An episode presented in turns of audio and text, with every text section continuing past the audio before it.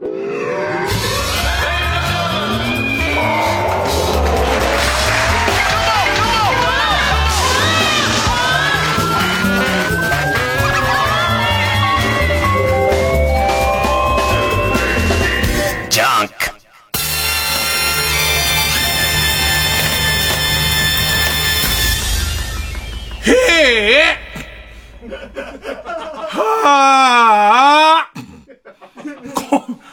週気づいたこと。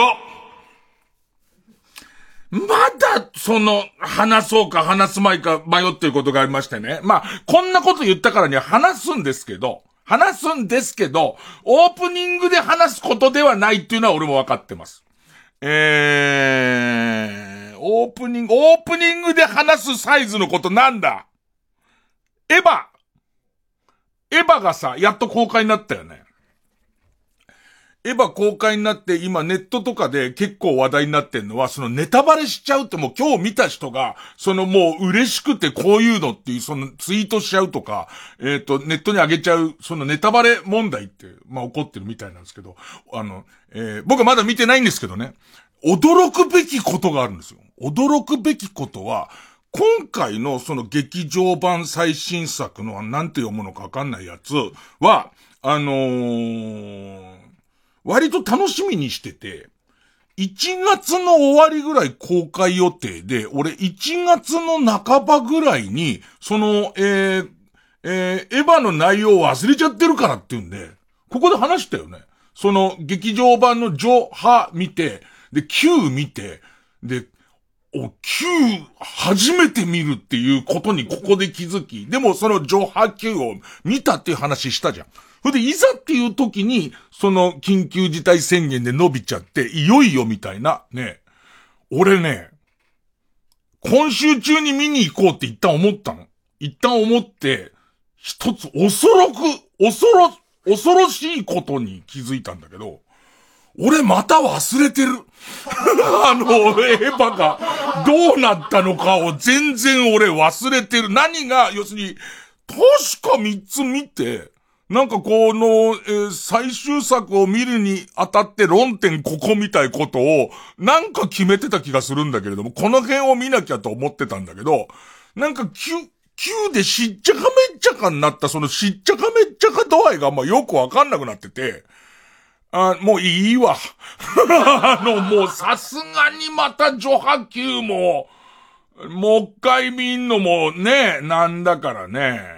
で、あとは今さ、人の口に戸は立てられないっていうからさ、そのネットのネタバレ問題はこれからもみんなすごい苦労すると思うんだけど、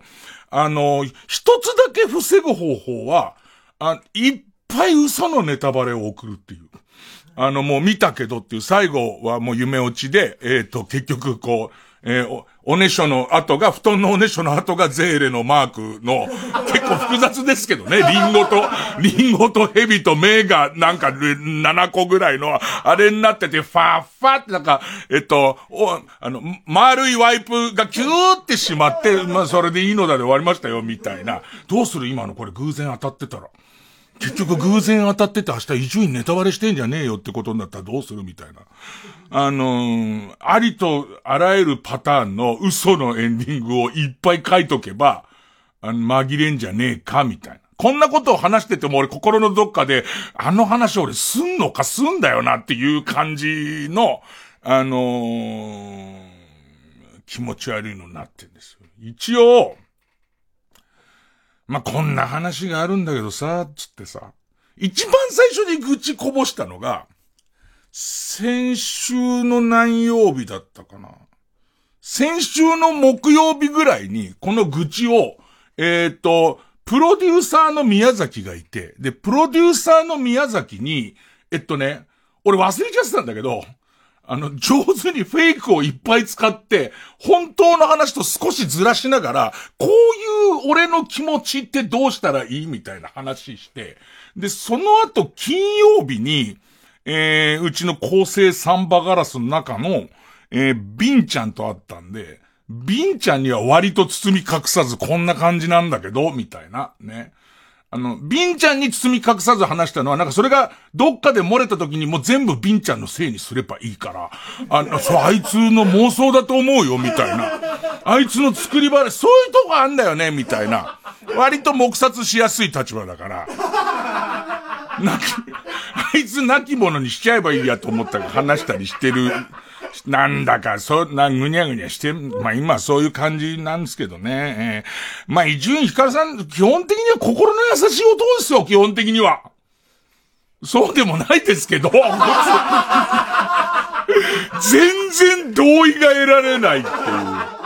全く誰一人に同意が得られないという、この感じですけど。まあなんかね、不安定なまま番組入りましたよ。一応不安定にタイトルコールしときますか。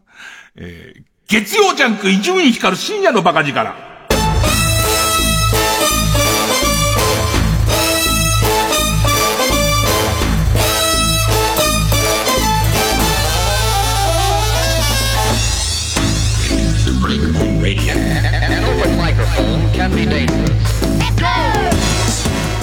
何の話しますか？デーブ大久保の野球 YouTube が超面白いって話しますなんかね、野球 YouTube の、野球、プロ野球 OB がやたら YouTube やってる。ね。そもそもは高木豊さんの YouTube 面白いって感じだったのが、もう、ウゴのタケノコのごとくいろんな、えー、プロ野球 OB の、ディレクターの金子のその視線は、その話はいいっていう、その思わせぶりな、思わせぶりなやつをどうにか処理してくんねえと、こっちも、これはっきり言って、今だからそのさ、プロデューサーの、えっ、と、宮崎はもう、最終的に俺、フェイクで話してたの忘れて、なんか、いや、宮崎、この間の件なんだけどさ、みたいな話を今日しちゃったことで、今、内容をプロデューサーの宮崎は知ってるの。で、それから、えっと、えー、ビンちゃんは知ってるの。で、さらには、大家くん、その、えー、構成サンバガラスの大家くんにも、まあまあ、その、えー、俺がビンちゃんとまた、えー、話してるとこ入ってきたから、それ知ってて、ただ俺、この話を聞いたら、一番震撼するのは、おそらく、ディレクターの金子だと思うよ。もしくは、あの、えー、きちんと紹介してないけど、あの、AD の、えー、吉井くんって、いつの間にか、まあ、あの、潜り込んでんだけど、あいつ。ね、今、ラジオ聞いてる、熱心に聞いてる人も、吉井誰ってなってるんだろうけど、まあ、この辺もちょっとキーになってくる。AD の吉井も多分、震撼する話だと思うよ。もう一回言っとんだけど、俺みんなが思ってるほど悪い人じゃないよ。みんな、だから思ってる、思ってるほどがちょっとわかんないから、みんなが俺ぐらいどう、ね、ね、なん、どう悪いと思ってるか知らないけれども、ね、一応バレてる前科もなければですよ。ね、ええ、ね、ええ、あの、いわゆる殺人罪っていう形に問われたこともないです。ね、全部、最、最高で過剰防衛。ね、ね、過剰防衛の権利がかかったところまでですから、もう全然デーブ大久保の野球チューブの話、野球チューブの話、全然曲言ってやんのこいつ。秋山黄色でボトムズコール。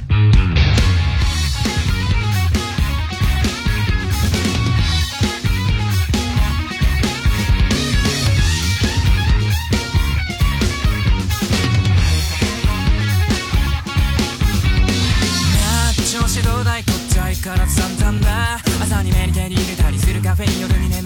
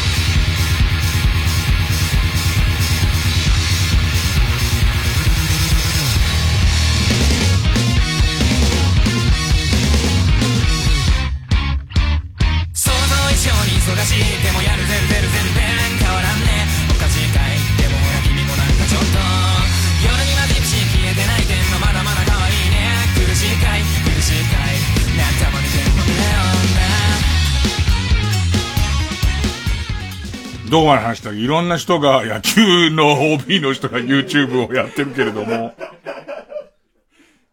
いや、この話はこの話したかった話だから、ちょっとさせ、ちょっとさせ、あ、あと、えっと、改変とか番組云々の話じゃないとは言っといた方がいいのかなそこをあんまり心配されても、なんか、あのー、物分かりのいいリスナーの人がいるから、そういう匂いがした時に、まあでも、二十何年もやったからそろそろ仕方ないよね、みたいなとこまで 先行かれちゃうことがあって、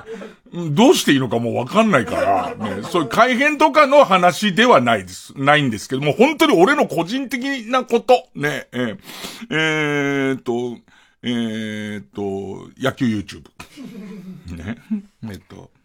野球 YouTube を見て思うのは、いわゆる、そのプロ野球 OB の中でも、ちょっとタレント性があって、話が上手かったりとか、テレビに出慣れてる、えっ、ー、と、プロ野球 OB の話が、面白いんじゃないかと思ったら、実はそうじゃないっていう、そういう人たちって、あのー、ここまで喋っちゃいけないとか、ここまで喋っていいみたいなとこが、ちゃんとできてるから、だから、聞き心地はいいし、あと、その初心者、プロ野球初心者にとっては、まあまあ面白い話なんだろうけど、ぶっちゃけ俺の中で、あのー、上原浩二さんとか、それから里崎さんとかの YouTube は普通っていうか、その、プロ野球初心者や、そのファンの人はワクワクするんだろうけれども、なんか、だったら、えー、っと、テレビの、その、スポーツ特番でいいやっていう感じなんだけど、そうではない、もしくはそうだと思っていない人が、えっ、ー、と、ゲストとして連れてきた人との関係性がいい時の、その、えー、話の弾け方とかが面白くて、あと、あ、この人そんなにいけんだみたい人が、結構、期待してなかったけどいけんだっていう人と、あとさらにはそういう人がさらに YouTube ならここまで行っちゃっていいかみたいところができてたりとかすると、良くて、あの、デーブ大久保さんのところに、えっ、ー、と、元ヤクルト、巨人、それから阪神の広沢さんっていう人ゲスト来た時の、川崎球場のラーメン屋がすげえうまかったっていう話と、その、デーブさんが西武時代に、えっ、ー、と、あの、川崎球場は、えー、ロッテの本拠地だったから、えー、デーブお前も、だから、広沢さんは多分オープン戦とかでしか行ったことないの。当時は交流戦がないから。その川崎球場に。で、その時食べてすげえうまかったって話をしてて。で、デーブお前も行ったろっていうところからの、えっ、と、デーブさんが、えー、その川崎球場によく行ったであろう、西武ライオンズ時代の監督が、広岡達郎さんつって、で、この人が、めちゃめちゃ管理野球つって、玄米と野菜以外、えっ、と、食うな、みたいな。すごい選手の食事管理をめちゃめちゃして、で、当時ライバルだった日本ハムの大沢監督が、えっ、ー、と、そんな文句って強くなんならヤギが一番強いって言って、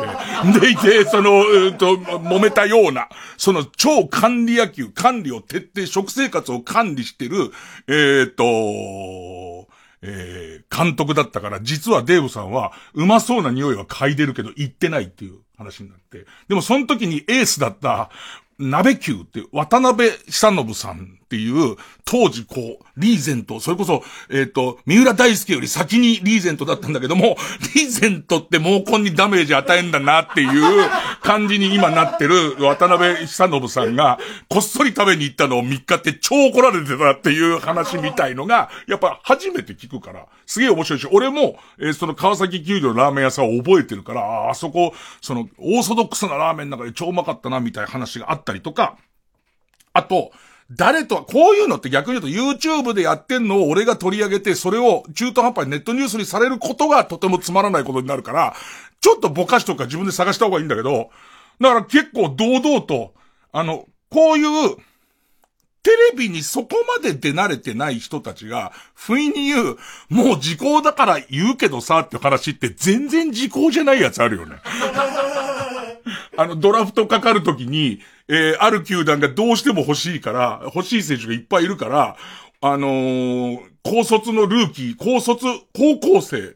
に、えっと、お前一旦海外留学して、その、戻ってくるみたいな裏技でうちに入らねえかみたいな話をしてきたんすよみたいな。もう時効っすけど、全然ですけどみたいな。多分アウトですけどみたいな話出てきたり。あと一番、で、こうは言っても、えー、野球中、YouTube の面白さは、野球が好き度とか、野球の詳しい度で全然違っちゃって、俺そこそこ知ってるから、逆に言うと、あの、まとまっちゃってるやつ好きじゃないんだと思うんだけど、えっ、と、えー、人によって全然合う合わないあると思うんだけど、えっ、と、俺の中で一番すごいなと思ったら、初芝さんっていうロッテにいた、ロッテの4番打ったりしてた、初芝さんっていう人の YouTube で、最初野球の話してたんだけども、あんまり、あのー、えっ、と、えー、登録者数も閲覧数も増えなかったからなのかな。今ヘビメタの話してる。ね、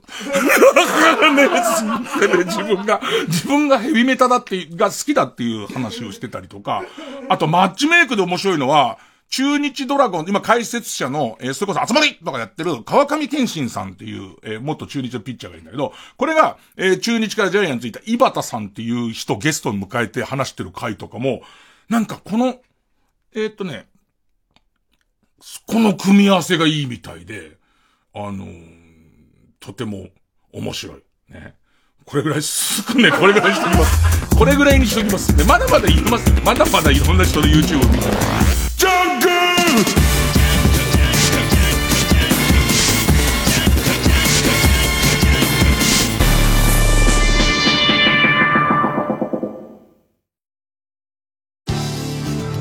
TBS ラジオジャンク。この時間は小学館中外製薬マルハニチロ伊藤園ホテルズ総合人材サービス新生梱包他各社の提供でお送りします。小見翔子さんは人と話すのが苦手。だけど喋りたくないわけじゃない。ただ声が勇気が出ないだけなんです。この物語はそんな彼女がちょっとずつ成長する物語古見さんはコミショですコミックス発売中小学館監督ってなんで中外製薬の演出家に？ん？監督なら誰の言うこと聞かなくてもいいだろう。そんな尖ってたんですか？まあまあ、少々ね。うん。ツンツンって感じ？いやいやいやいや。シャキーンぐらい？いやそんなそんなそんな。出品みたいな。いやいやいや。ジョシュぐらい。お前何、お前何言ってんのさっきから。小木栄一です。南部ひろみです。崎山俊也です。セッション22のスピンオフプログラムがスマホ用音声配信アプリ耳タブでスタートしました。名付けて、崎山俊也南部ひろみの大人の社会科見学。第1弾は埼玉県のわらび西川口編です。スマホ片手に同じコースを歩くのもおすすめ。ぜひ聞いてください。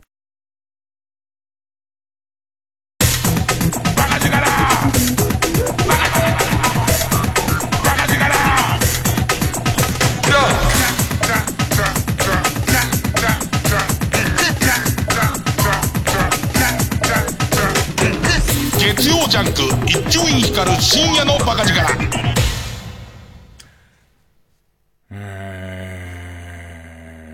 日ハムから阪神に行った片岡さんの、片岡さんの YouTube も、思った以上に、あの、インタビュアーとしての才能があるのと、あの、PL 学園の話を、その実際自分のちょっと先輩とか、ちょっと後輩を呼びながらするのが、いい、温、温度がすごく良くて、なんか、えっと、後輩として喋るときは、ノリのいい後輩みたいな感じになるし、先輩として喋るときには言っちゃいっちゃえよみたいな先輩として喋るポジショニングが面白かったり、デーブさんが思った以上に先輩の懐に入り込むのがうまくて、びっくりしたりとかするんですけど、えー、本題の方に。なんか、ど、ど、これは順番が、どこから順番で話せばよくわ、いいかよくわかんないんだけど、あの、番組始まる前にみんなに結構聞いてたのは、誤爆っていうのよ誤送信。誤送信ってしたことあるあのメールとかの誤送信、LINE とかの誤送信ってしたことあるみたい話聞いてて。で、前にこの番組でも話したけど、俺が番組の打ち上げで結構広めのその飲み屋さんで、え打ち上げやってたら、当時のうちの男性マネージャー、気の弱い男性マネージャーから、えっ、ー、と、間違って俺のとこにメールが誤送信されてきて、なんか当時の彼女にもう会いたいと、とにかく会いたいっていうのを連発してきて、そいつ何度かやって、その時どっちだったっけな？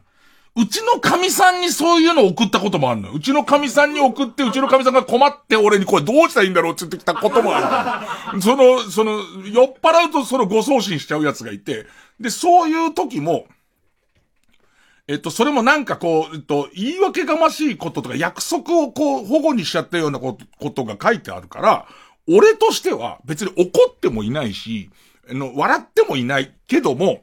そのあなたのお目当ての相手に、このメールは通じていませんっていうことを、彼にショックを与えずに教えてあげなきゃいけないって思うんだよ。悪い人ではないだろう。これをラジオで喋ってること以外は。全然、しかも当時、ね、当時喋ってる以外は全然悪い人じゃないだろう、それは。だから、驚かないで聞いてくれとね、怒ってもいないし、もしてもいないし、僕もそれなりに長い宴会だとは思っている。ただ、えー、こういうことが起きていると。ね、いて、えっ、ー、と、君にもプライベートがあるだろうから、ここは詮索しないけれども、えっ、ー、と、君が思った相手にこのメールは送信されていない。みたいな人です、僕は。ね。で、えっ、と、周りも聞いてみると結構すげえのもらったりしてんなと思ったのが、えー、ナオメヒアは、ナオメヒアはもう芸人としてはナオデストラーデじゃないですか。したら、なんか小さいライブをまあまあ主催してる、えっ、ー、と、おじさんがいて、そのおじさんから、えっ、ー、と、件名としては今度ライブ出てくれないかっていう件名だから間違いないと思ったら、最初の宛名が違う。ね。えっ、ー、と、知り合いの男性芸人なんだって。ね、あ、これ間違ってるとは思ったものの、えっ、ー、と、中を読んでいったら、えっ、ー、と、出てくれたら、また、えっ、と、えトイレで、おちんちんを加えてあげるから頼むって書いてあるんだって。あ、えつ、えつってなるじゃん。ね、えつってなるじゃん、もう。えつっていう感じじゃんか。で、あと、ビンちゃん、ビンちゃんはビンちゃんでもっとひどくて、なんかその、いやいや仕事上の知り合いみたいな人が金持ってて、で、それがその、競馬のすげえ席みたいなんじゃん。なんかその、馬主とか、貴賓席とかそういうのに、こう、招待してもらって、で、えっと、俺、その、うんと、友達に、友達に、そんな得意な人じゃないけど、やっぱ行ってみたいから俺行くことにしたんだみたいなやりとりをしつつ、貴賓席に行ったと。で、やってたらその人は仕事でなかなか来ない。なかなか来なくて、で、もうメインレース終わったあたりのところで今から来るっていう、えー、やつが来て、で、その待ってる時に、友達に、あの成金、メインレース終わってからのこのこ来るらしいぜっていうのを書いたら、えー、それがその成金へのメール。来んだろんだろそこから。で、それをもうどうしたのって言ったらもうそれは、あの、急にお腹が痛くなったし、メインレースも終わったから帰るっつって。もう去るっていうやり方とか。あとは、その、ナオメヒア君の場合はもう知らぬ存ぜるだよね。そんなものはもらってませんっていうしかないよ。でもさ、想像してよ。後で気づくかもしれないじゃん、その人。その人、だって自分で送信の履歴を見たりとか、なんか、その、その、送った予定の人から帰ってこないわけじゃんか。出るとも出ないとも。そうそう、そうするとさ、別に、その、次の工程みたいなもの、うわ、それだけじゃ出てもらえないんだと思っちゃうじゃん、おじさん。だからプラス450円とか書いてくるわけじゃん。そうすると、もらって今度はちゃんと届いた方の人が、何何プラスって、大元何ってなるし。俺前の感じで出ますけどってなるじゃん。で、そうすると今思うとそこでは何かが起きてるはずじゃん。君ら想像力があんまり足りてないから、そういうことを言ってるけれども、俺ぐらい想像力があると、その俺にマネージャーとして書いてきた、えっ、ー、と、小林よしとも、相当、元ホリプの小林よしとも相当困ってるだろうっていうことの想像がつくから、さっきみたいな優しい受け答えになるわけですよ。ね、きちんと。踏まえて。なんかね。どうしようかな。どうしたらいいのかな。何、何からこれ話せばいいのかな。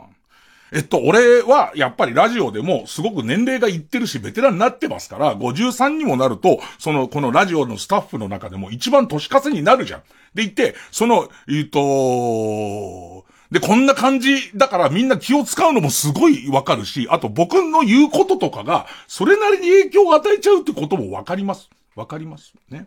え、大田光曰く、腫れ物ですから。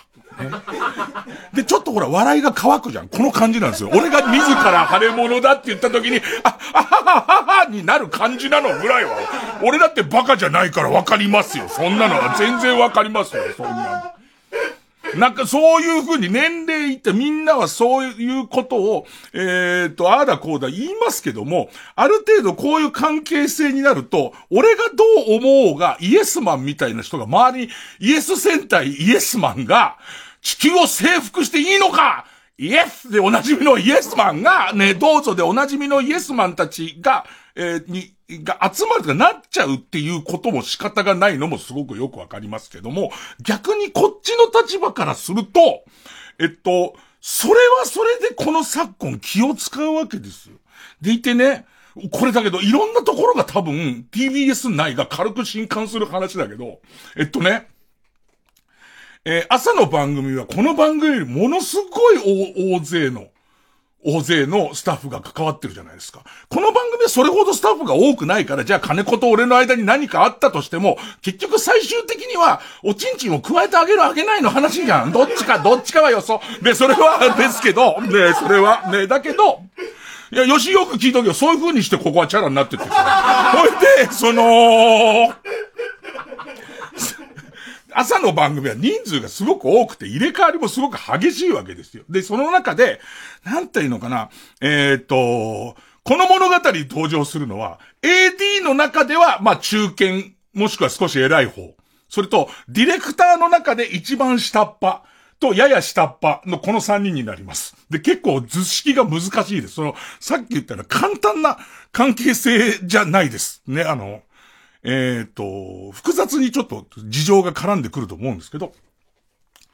一番できないディレクターがいるんです。一、俺が思うに一番まだできない、えっ、と、割と新しめのディレクターがいるんですけど、えっ、と、これに対してすごく気を使います。なぜなら年齢も離れてるし、僕が何か言うと、えっ、と、そのことを過度に受け止めちゃうから、それはちょっと受け止めすぎですよってなっちゃうから、すごくその人に対して僕自身は気を使ってるつもりです。ね。で、えー、と、どうしようかな。これ言おうか言う前。これね。この話本当に自分のお腹の中に全部しまって生きようかと思った最初。しまって生きようか。ど、どうしようかと思って、って忘れようって思ったの。ね、3回ぐらい忘れろって思って、でいて、尖った石でこめかみを何度も何度も叩いて 忘れようとしたんだけど、掛け算九九の4の段が全然思い出せなくなるだけで、そのことはより鮮明になっていくんですよ。ど、どんどん鮮明になっていくんですよ。ね。えー、で、えー、っと、だって本当に、普通に忘れようなんて思って、ちょっと頭冷やして家帰ろうと思って、えっ、と、TBS からウォーキングを始めて、家に着いたどころかオーバーしていく感じっていう。それとね、このことちょっと忘れようって思って、歩いてる途中に、でもさ、あ、俺声に出てるっていう。その、かなり俺にとって不健康な感じになってて、こういうことの、その今解決法は、忘れるとか、直接喧嘩をするとか、ね。えー、皆さんあると思うんですけど、僕の中でできることは一個だけなんですよ。僕が今までこういうことで報われたって、あ、これで全部わだかまりなくなったって思うことは、このラジオで喋って笑いが起こるってことです。このラジオで喋ってネタになるんなら、もうそれでいいって思う。からもうこれで喋るしかない。今自分に言い聞かせタイムなんです。ねえ。ね東京都にお住まいの篠岡さんに言ってるんです。仕事上の、仕事上の悩みを抱えてる人間関係で悩んでる篠岡さんに今僕は話をしてるんですけど。で、まあ、篠岡さんも、うん、そうだなーなんつって、わかるよなんつってるんで、まあ、続けますけど。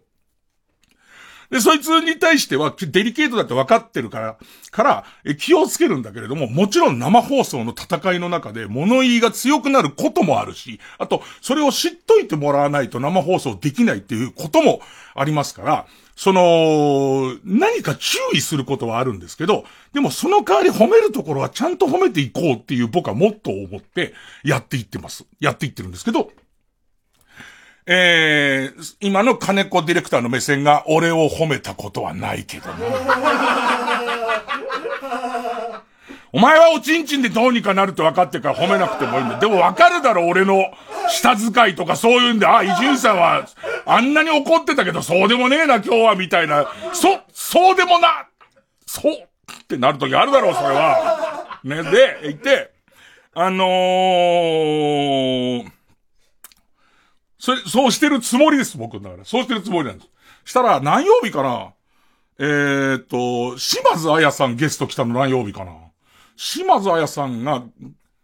ゲスト来て水曜日だ。水曜日に、あの、朝の番組でゲスト来たわけ。で、その島津彩さんの、えっと、好きな歌とか、島津彩さんの演歌の中で、俺がこう、なんていうの？えっ、と、昔の演歌の大御所が書いてる歌詞ってすげえなと思う、えー、のがあるから、島津彩さんの出してる楽曲の歌詞カードを、えー、えー、と、歌詞をデータにして送ってくれって、その、言ったそしたら、えっ、と、それが編集できて、その、その時も、送ってくれたらその中から必要なやつを選んでプリントアウトしてもらうから、えとりあえずは今出てるこういうアルバムの曲をリストにして、あの、歌詞にして送ってくれっていう話をしたの。そしたらそれが編集できない形状のファイルで来たから、その一個一個が、えっと、えっと、歌詞カードを、ええ、写真で撮った画像を全部束ねた PDF のファイルで来たから、それは違うだろうっていう。で、その、ワードの、そのネットからカットペーストでもいいから、ワードで送ってくんないと、その、整理ができないだろうっていう話をワードで送れよ。で、これは実は全スタッフに言ってる、台本を直すっていう時にも、進行表を直すって時にも、俺が直すって時には、ワードのプレーンなの、飾り付けのないファイルでくれっていうことは、割と徹底してあるんだけど、そこが、違う形できたから、えっ、ー、と、言ってるだろ、いつも。ね。えー、えー、ワードのプレーンな形で俺にはくれって言ってるだろうっていう話をして、で、すいませんでしたって言って、そのワードのファイルが届いて、で、その話を元に島津彩さん、彩さんとのトークが割と盛り上がったの、その回は。ね。島津彩さんの話ちょっとしていい？島津彩さんの、えっ、とあの、島津彩さんって俺のイメージだと顔的に歌めちゃめちゃうまい。歌めちゃめちゃうまい。もう一回だけど歌めちゃめちゃうまいけど、うん、顔は頑張れるやの小雪じゃない方が筋トレしたみたいな顔してるんですよ。あの、俺は、俺はギャグで言ってますけども、ミキサーの岡部さんは本気で笑ってますからね、今ね。の感じの人なんです。ね、歌すげえうめです。で、その、えー、人なんですけど、僕がこの番組についてはもう25年ぐらい前 TBS に来たばっかりの時に、僕が3時までやると、3時から島津彩さんが歌うヘッドライトってやってて、いつもこうラジオ終わった後にこうやってちょっと流れてるの聞くとすごい元気の出る声で喋ってて、俺その時には島津彩さんのルックスを全く知らないわけ。ね。でいて、そうすると、そう、たまに、打ち合わせの時とかに、俺のその思うその元気な声の感じの、元気な声で夜中喋る感じの、俺のその時の架空の島津彩みたいな、すげえ綺麗な、可愛い目の子がいつもその、スタジオの前のところで、ハガキ選んだりとかしてたから、俺その人のことずっと島津彩だと思って、半年ぐらいいたら、あの、島津彩の新譜が出ましたんでってもらってジャケット見たときに、あれ？っつって。あの人誰なんだろうっていう。そんなのも挟みながら。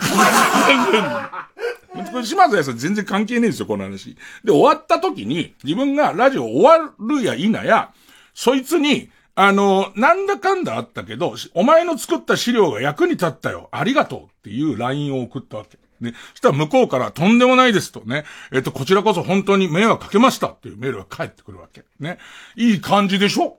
いい感じでしょ？ところが、これから何分ぐらい後る ?1 時間ぐらい後かな？えっと、かん、この彼ではない AD。AD から、ここも説明しなきゃいけないのか。えっと、僕の、えー、たちの朝の番 朝の番組、もうリアルな話だな、これ。朝の番組には、僕も入ってる。まあ、この番組もあるけど、僕も入ってる、え、スタッフと伊集院光っていう、えっ、と、LINE グループ。LINE グループはですね、ここでいろんなやりとりとか、えっ、と、それから原稿のその受け渡しとか、えー、あと、それから、えっ、と、えー、絵画が安く買えるセミナーがあるんだけれども、みたいなやつを、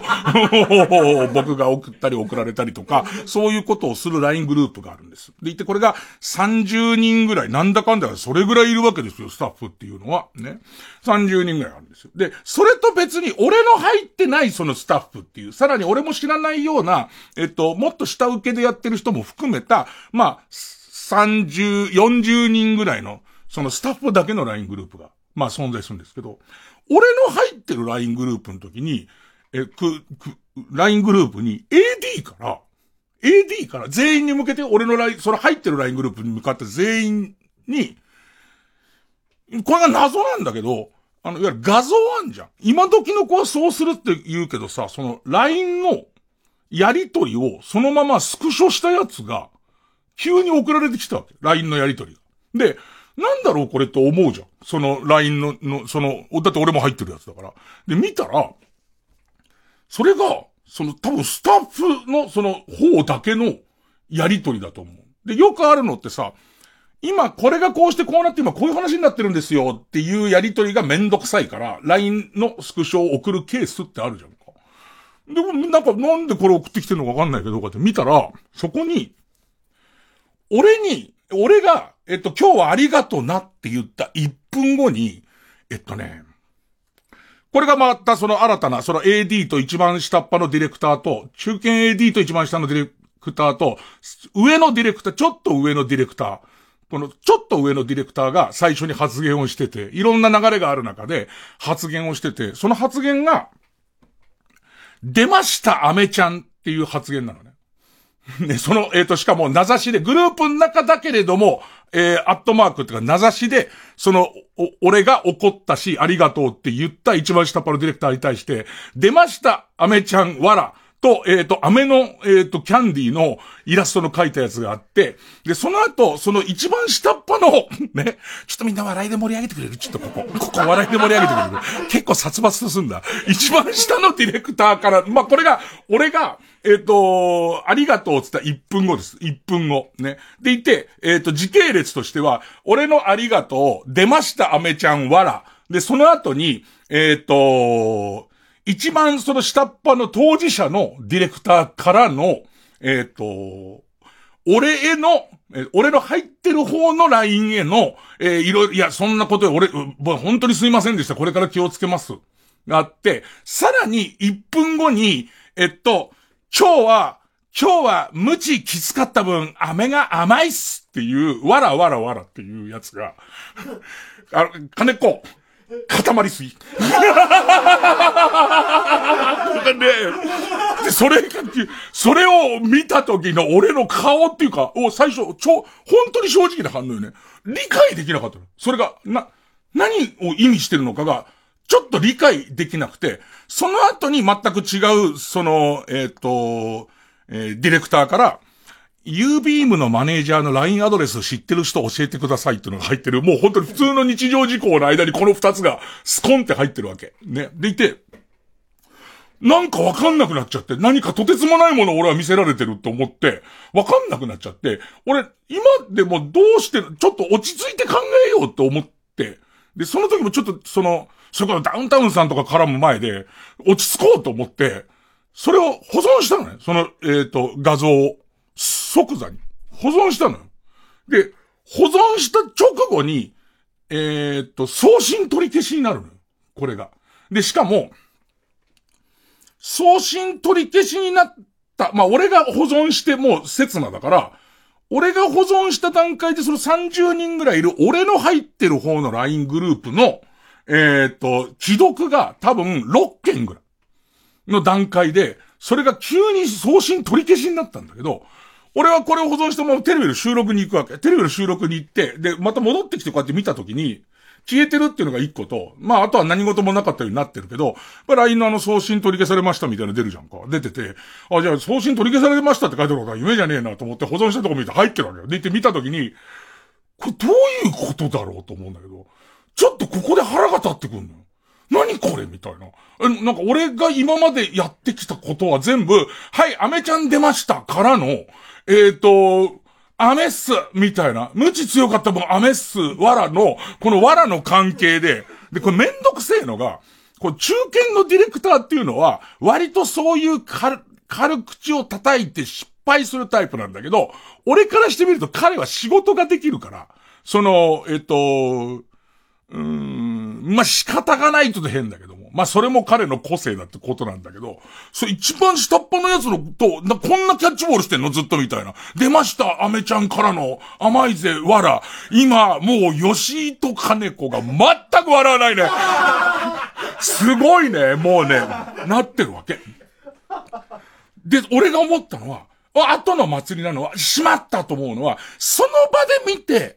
お前らこんなことしてんのかもう二度と許さないからな、プンプンの、で、さ、あの、えっ、ー、と、佐藤玉緒のコスプレして、で、グーを頭のところに乗っけて、プンプンってやったやつじゃん。やったやつじゃんか。ね。で、だからすぐやることは保存じゃなくて、佐藤玉緒のコスプレのための画像集めや衣装集めじゃないですか。その後、スタイリストも収録中いたわけだから、スタイリストに、えっ、ー、と、この佐藤玉緒の若い頃出した、えー、戦隊ものの後の衝撃脳殺ショットの、えー、時の佐藤玉緒の衣装を今から発注するからが一番やるべき作業なのに、そこで一旦保存して、ちょっと考えようってした分、どうすることもできない。だあとは、選択肢として残されるのは、忘れるしかないんだよね。忘れる。もうその時点で、あの、すぐに、大人の返しができてなかったら、お前ら内緒でこんなことを喋ってたのかっていうやつをやってないと、もうそれは時すでに遅しじゃんか。遅しなの。で、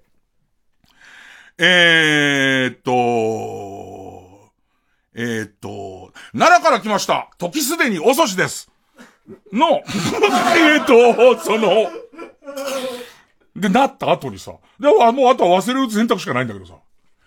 歩いても歩いても忘れられないわけ。夜の街を歩いても歩いても、雨が降ってきても。で、必ず夜中のもう、普通の暗い道で、かしくない？って言っては、出てるっていう。おかしくないって言うと、周りの人が、ポツポツいる周りの人が振り向くからさ、悟られなのか俺はと思うんだけど、悟られじゃないシンプルに喋っちゃってる人なわけ俺、それを。これはちょっと、俺の中でどうすべえってなってて、で、結局出た結論が、あ、で、次の人とかも合うからね。合うから、全然合うから、でいてなんか、しかもちょっとミスるからね、また。で、で、それに対しても、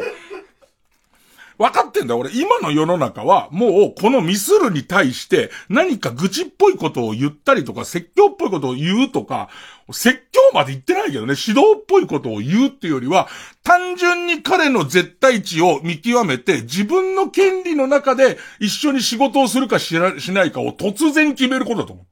本当は、ビジネスとして。この人とやっていると、えラジオのクオリティが下がるっていう時に、自分は彼とはやれないっていうか、やれるっていうかなんだけど、やっぱり、俺の中ではそういうことじゃないってちょっと思っちゃってるから、え結構こう、えー、やりとりをしてきたつもりなんだけど、こんな感じになっちゃうんだ、みたいな。でさ、えー、何まで、何まで話したかな。まあまあ、それで今に至るの。今に至るの。今に至って俺の中では、俺が、ここ、その、それこそ社内で伝えるとするなら伝える人もいるでしょうし、本人も聞くこともあるでしょうけど、その、えっ、ー、と、大事だと思うところは、俺は、ここで笑い起きたらもう OK っていうことだけは揺るがないから、それでもう OK だから別にここから何があるとかも全然なくてよくて、あとは自分の力ですっていう、その自分の、えっ、ー、と、自業自得分の力ですっていうことは言っておくけれども、やっと俺の中で何か悪いものが全部出た感じの、あ、なんか良かったったっていう感じの、でいてちょっと勢いついた分、その誤送信しちゃったやつの立場っていうのは、これが AD だから今の吉井くんとかのことだけど、これがさ、どうしてこうなってるのかがわからないのよ。まず、その、ほぼ丸かぶりの、俺がいるっていうこと以外丸かぶりのところのやりとりを、お、俺の個人、例えば、もう許せなくて、もうすごい忠誠心で、伊集院さんがあんなに頑張ってるのに、裏でこんなこと言うなんて、許せないってなって、で、その本人が言うんなら、俺の LINE だよね。このグループ LINE って、全員被ってんだから。全員被ってんだから、このグループ LINE に送るのおかしいじゃん。AD の佐藤が、それをやるのは、ほら、震撼したでしょ。さあ、ね、震撼したでしょ。で、俺すごいよ。ガラス越しに、あの、金子の口の動き分かったよ。佐藤なの？知らねえよみんな自業自得だろ俺だって傷つくし、俺は人一倍打つの入り口早えんだから。本当に。で、その意図がわからない。意図が全然わからない上に、どう思ってんのっていう、その、6件ぐらいのところで、気づいて、その、取り消しを押すには、ちょっと時間があるんだよ、なんか。時間がある、あったから、その、佐藤、S は、S はどう思ってこれを送り、S はどう思って取り消し、S は今どういう気持ちでいるのっていう、その S からすると上司二人のことを、えっ、ー、と、俺に言っちゃってるわけじゃん。俺に伝えちゃってるんだけど、見てないでくれってのはまずわかるよね。そんなスピたまたま俺 LINE してたから、見ちゃって、その、見てないでくれはまずわかるじゃんか。あと、S が自分で気づいたのか、周りにお前とんでもないもの乗せちゃってるぞって言ってるのか。で、その周りというのに、当事者二人が含まれてるのかどうか。で、それと当事者たちは、この、えっと、多分、この何日かのやりとりで、俺はみ、少なくとも全部知ってても俺は見てないって思ってると思う、ね。何にも俺反応してないから、見てないと、まさか、その、俺誰にも言わないで耐えてきたんだよ、基本的には。本当だよ。全員に愚痴こぼしてもいいし、もっとプロデューサーに言いつけてもいいところです。これおかしくないですかって言ってもいいところ、誰にも言わずに全国ネットの生放送で言ってるんだよ。この大人さと来たらすごい話でずっと一人で耐え抜いてきたんですから。僕は。ね。え、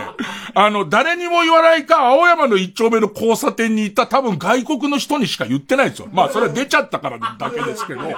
ふざけんなっていうのが出ちゃっただけですけど、で、それがさ、未だにわからないの。誰がどういう状況になってるか、そのもうすでに全員が知ってる、えー、っと、S だけが知ってる、それから、いろんな人のパターンがあると思うんだよね。それが俺の中で今答えが知りたいような、もうこれで終わりだから何も喋りたくないような難しいとこなんだけど、S、S にメール打ってみる？お前ど、お前、ラジオ聞いてるつって。ねえねえ、あいつシフトが大変だから吉井と変わったんだからラジオ聞いてんだらおかしいだろどうやったら逆に言うと。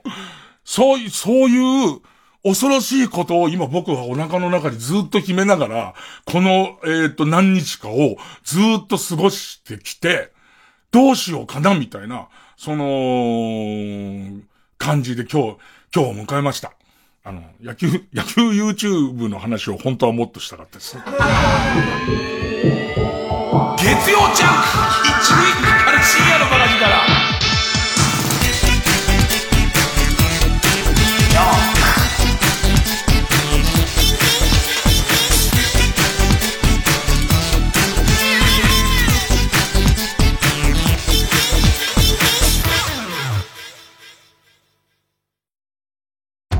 長旅の不節制がたたったマルハニチーロ。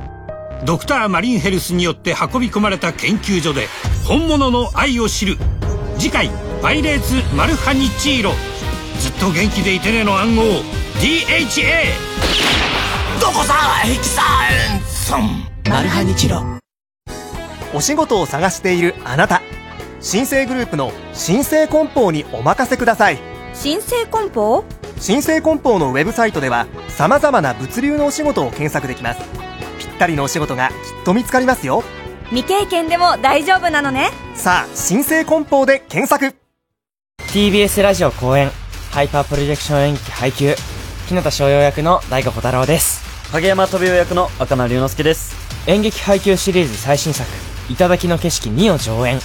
公演の詳しい情報は演劇配給公式ホームページをご確認ください演劇配給は最後まで止まらない。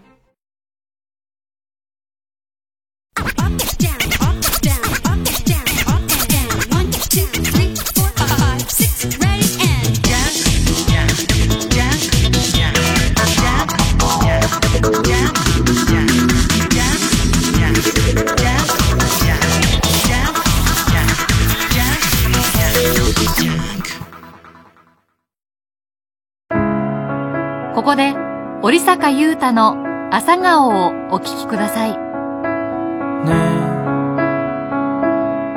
え、どこに？行ったの？窓辺には空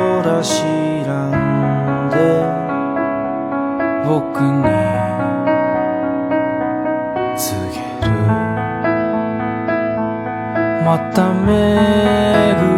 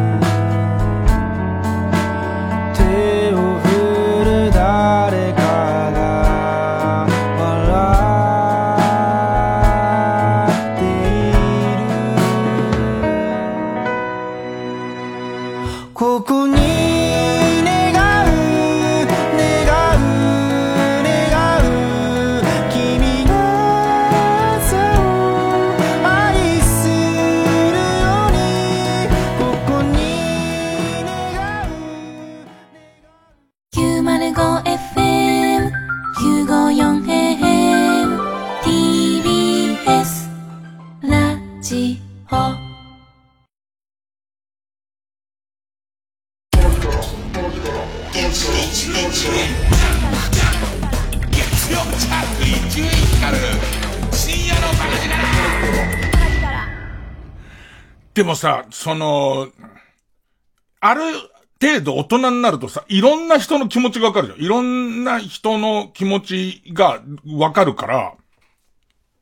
なんかうちの神さんすげえ社交的な人だってよく言うでしょ？話するでしょ？で、それでうちの神さんが言言ってる、よく言ってることで、なんか、私、人見知りなんですとか、私、社交的じゃないんですっていう、俺なんかよく言うけど、俺社交的じゃないからさ、って言うじゃん。言うけど、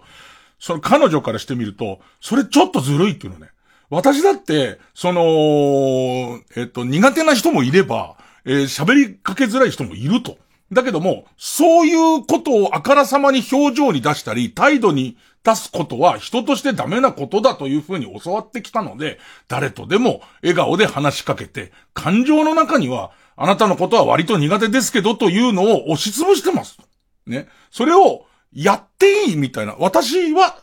社交的だから、えっ、と、誰とでも、えっ、と、えー苦労なしに話せて、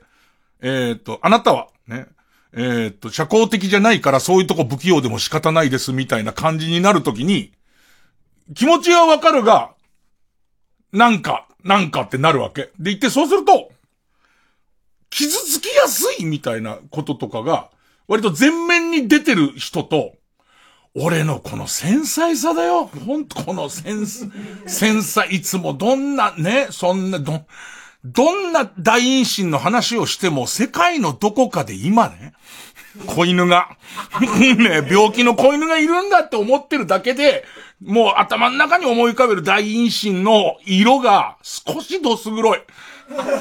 そういう、この俺の繊細さみたいなものみんなわかる。伊集院なんかいつだって大陰唇大陰唇って言ってんだって世の中がどうなってようがね、人が悲しみの沼に沈みかけていようが大陰唇をいつも思い浮かべてるって思うかもしんないけれども、俺はその時その時で本当にひだの数から、ね、その、えーと、て、えー、テカリ具合が全部変わってるぐらい繊細な男ですよ。ね。で、そうするとさ、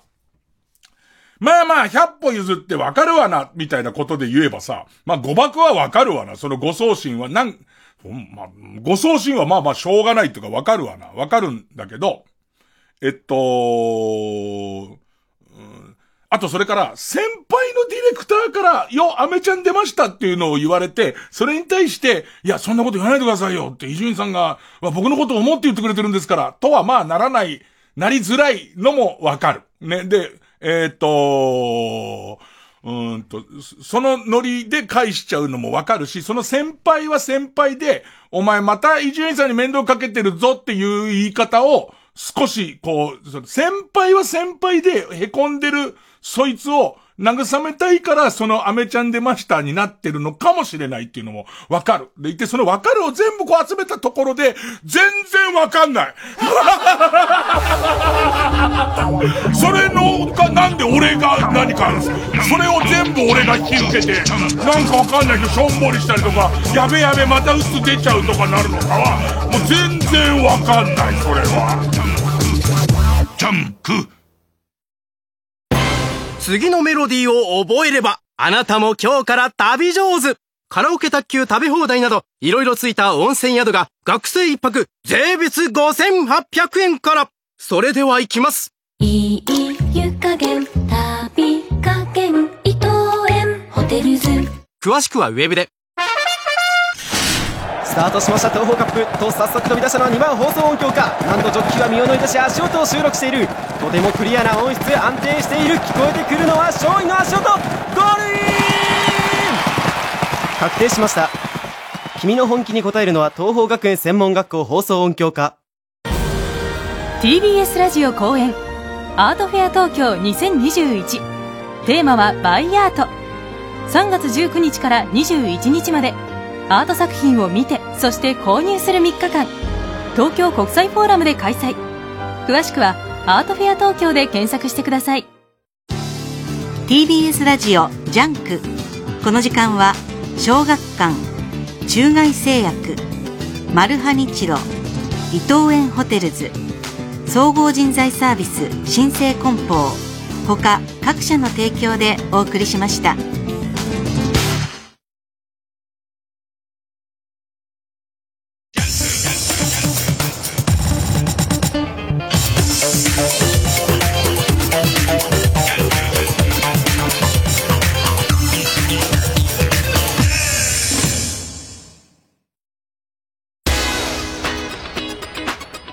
岩井ゆきです。澤部優です。毎週木曜深夜0時からはハライチのターンをお送りしております。ハライチのターン元気いっぱいですね。ハライチのターン。渋いですね。ハライチのにゃー猫になっちゃったにゃ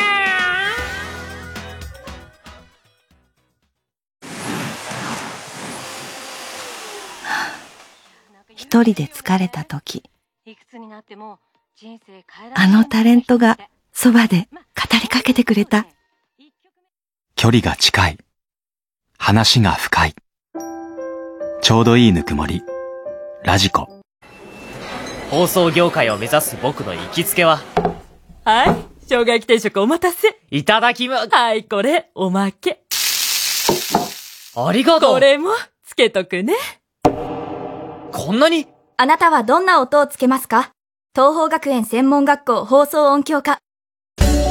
声優の徳井空です。音声ガイドアプリ耳タブで徳井空のオカルト探検クラブが好評配信中月刊ムー編集長の三上竹春さんを助っ人に迎え、関東のオカルトスポットを大紹介東京で一番重要で、力のある超パワースポットです。パワースポットってことはなんか、いいことが起きたりするんですかねもちろんでごいざいます。うん。ここは、はい。平野正門公の首塚。首塚？音声ガイドアプリ耳タブは誰でも簡単にダウンロードできますので、ぜひ聞いてくださいね。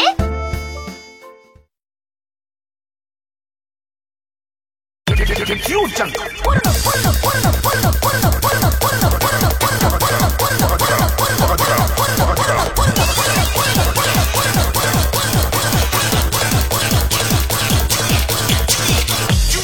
深夜のバカ力。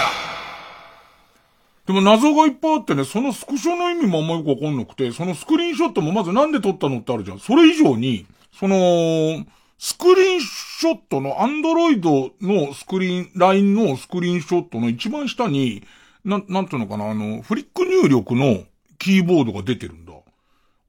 え、そういうとこで撮るっていう。それ、その、なんか、その作業ってちょっと違う作業じゃないって思うのと、なんかその、えっ、と、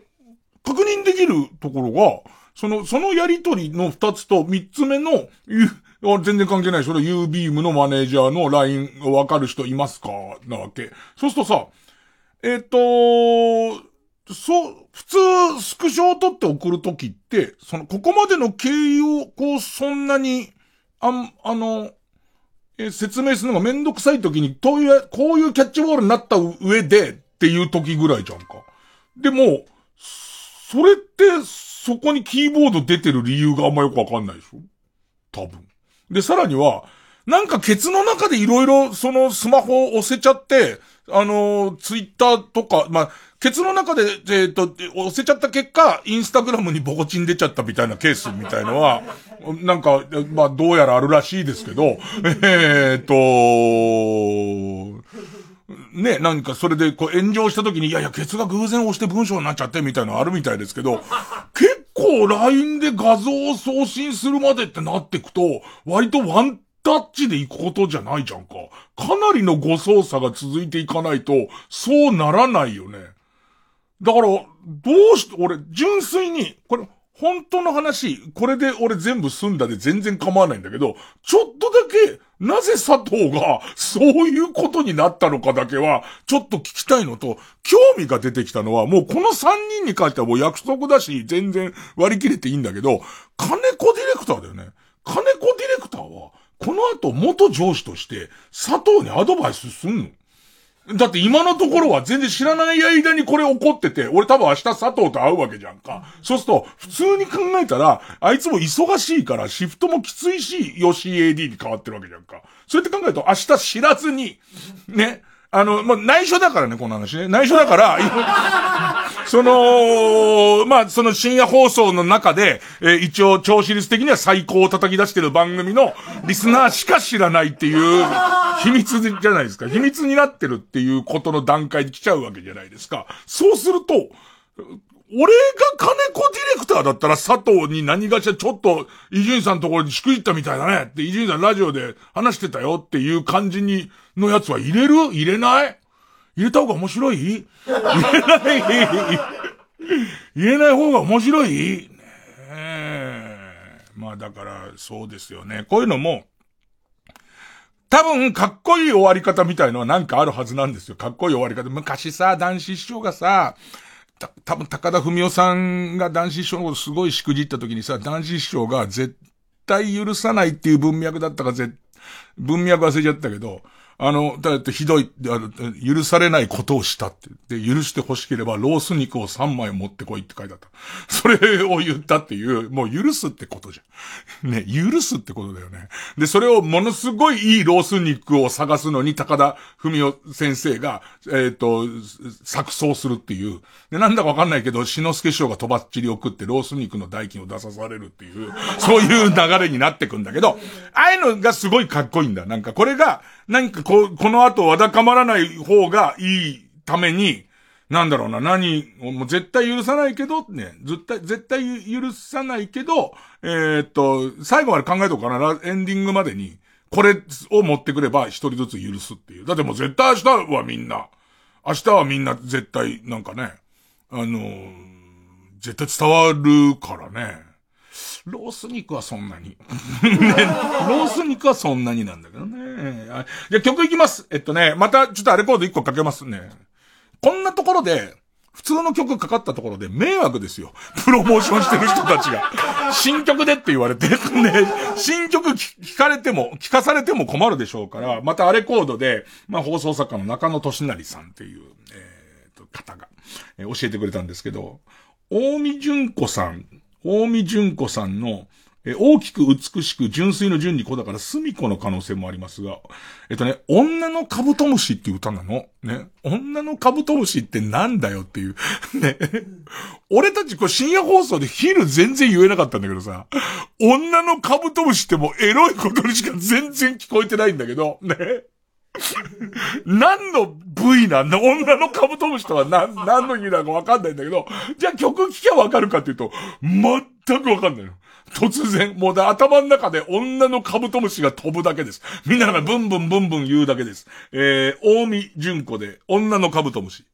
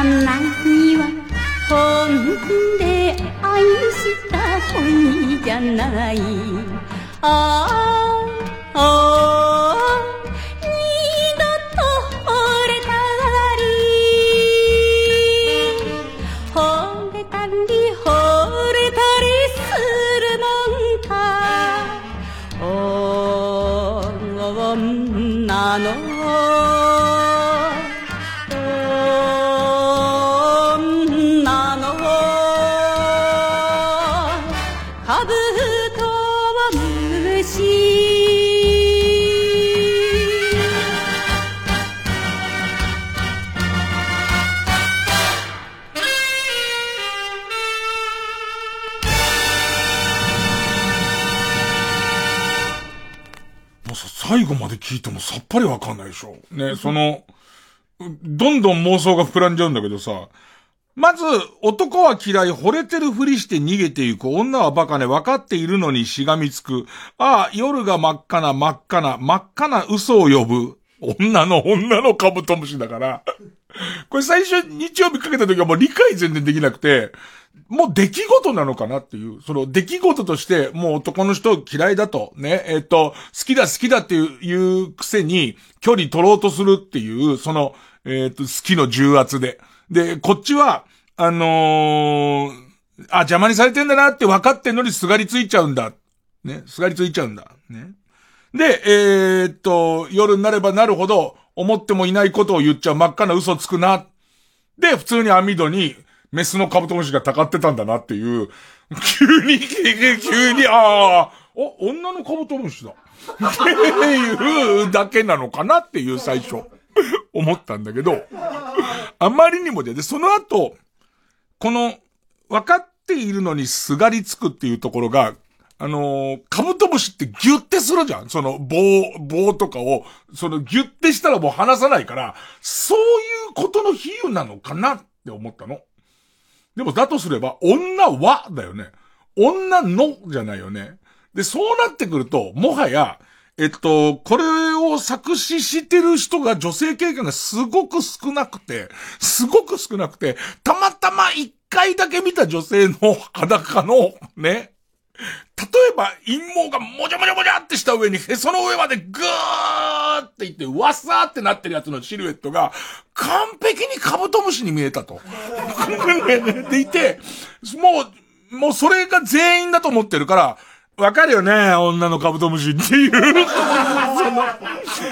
へそまで繋がりかけてる、こう、その何、陰毛が角の部分で、横に向かってわさーって広がってるところが足で、ちょうど、完全にカブトムシの形してるよな。女の股のところってなって言って。で、なんか、下っ端の、作詞家の下っ端が聞いてから、へいっつって言ってるから、もうそう思い込んで出た歌か、どっちか。どっちかだと思うよ。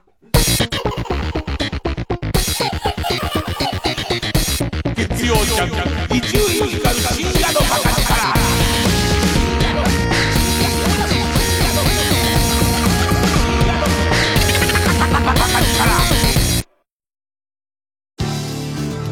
TBS ラジオジャンク。この時間は小学館中外製薬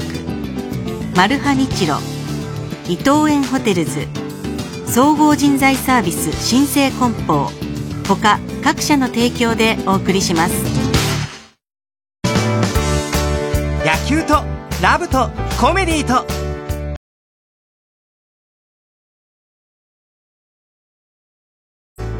待望の最新17巻発売中。野球漫画はやっぱり足立満小学館。殿我が軍の兵力では歯が立ちませぬ。足りぬなら増やせばよかろう増やす。大軍の足音。魔の稲なき。これもサービスじゃ。勝てそうな BGM まで。音で時代と勝負する。東邦学園専門学校放送音響科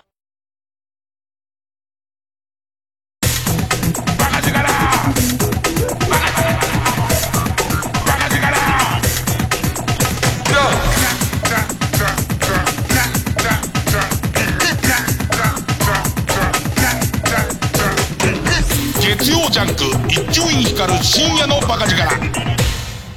新勝ち抜きカルタ合戦会。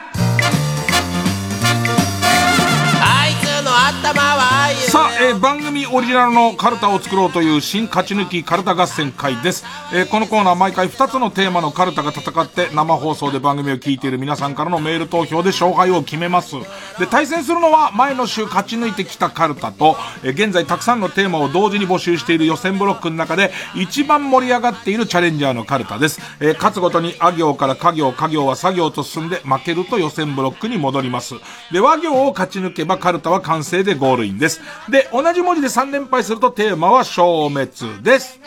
さあ、えー今週の対戦カードは、まずは現在勝ち抜き中のこちらです。えー、焦点の大喜利コーナーで、ボツになったお題が、もうもはやボツになったお題とかでもなくなってるけどね。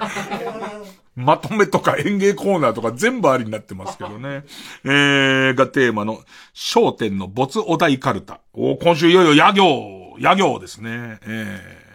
なんか早く終わってほしいようなね。えー対する予選ブロックから登場のカルタは、ミスター・ビーンが巻き起こしそうな騒動や失敗がテーマの、超面白ミスター・ビーンカルタ、6週ぶり登場です。えー今週は作業のカルタになります。だビーンも、そう、ナオメヒアなきゃ、ナオメヒアがこの番組で唯一のミスター・ビーンを見てる人だから、ましてミスター・ビーンをリスペクトしてる人だから、残られても困るんだよね。ねえ、ミスター・ビーンが、もうすでに、まあ、ナオメヒアなきゃと続いてもいいかなと思ってるのは、まあみんなその状態だからね。ミスター・ビーンっていうものがわからないまま書いてるからね。もう、あなたの心の中のミスター・ビーンの、しかもパロディのネタを書いているっていう、謎状況ですからね。えー、それじゃ早速いきます。えー、まずはこちらから、焦点の没お題カルタ。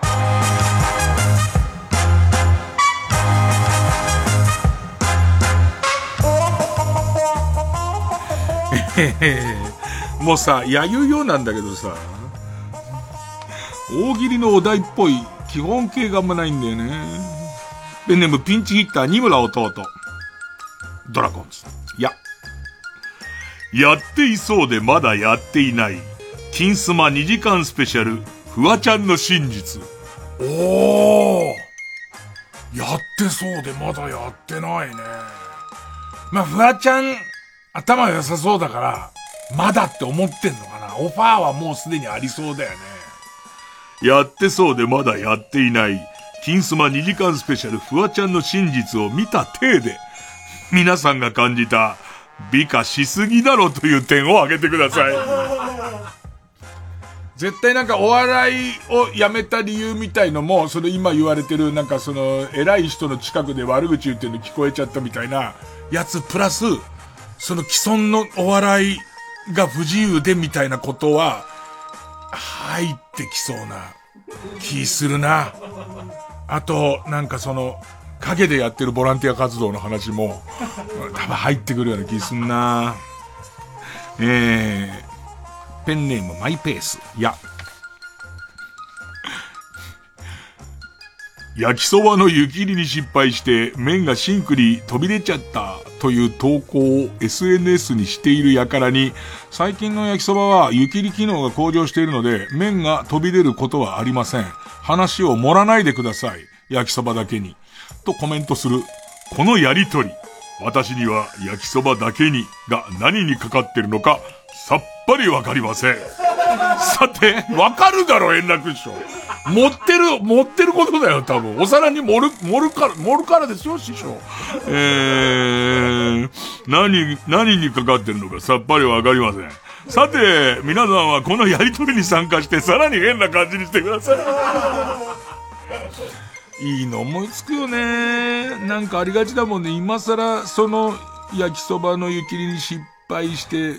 麺をぶちまけちゃった、みたいなね。その、投稿する人も人なら、それに対してなんかこう、ね。ねえ。えー、ペンネーム、ハルーテいいお肉。いや、ヤンキー丸出しで、ここいらじゃ誰もが恐れるスケバンとして名が通っている。喧嘩じゃ負け知らずだが、自分の前に来ると、途端に甘えん坊の子猫ちゃんになってしまう。幼馴染の無駄にでかい父の先にある、父首を強くつねるとスイッチが入って、ただのド M っ子になってしまう。子になっていただいて、なっていただいてですよ、皆さん。なっていただいて、くねくねしながら、私に何か甘えていただきたい。そしましたら私が、おい、何が欲しいのか、下品におねだりしてみろ大師匠。えー、皆さんは何か面白い返しをしてください。多分、この設定だと、茶髪と、おっぱいも入れるんだろうね。入れて。えー、ペンネームソフィーと双子の姉妹。いや。やりすぎというぐらい皆さんに鈴木奈々さんをディスっていただいたばかりですが、これから個別に鈴木奈々さんにお会いしていただきます。鈴木奈々さんが名前を出してくれてありがとうございますと、きっと3度言うと思いますので、早めにぶん殴ってください。気絶させた方に座布団を差し上げます。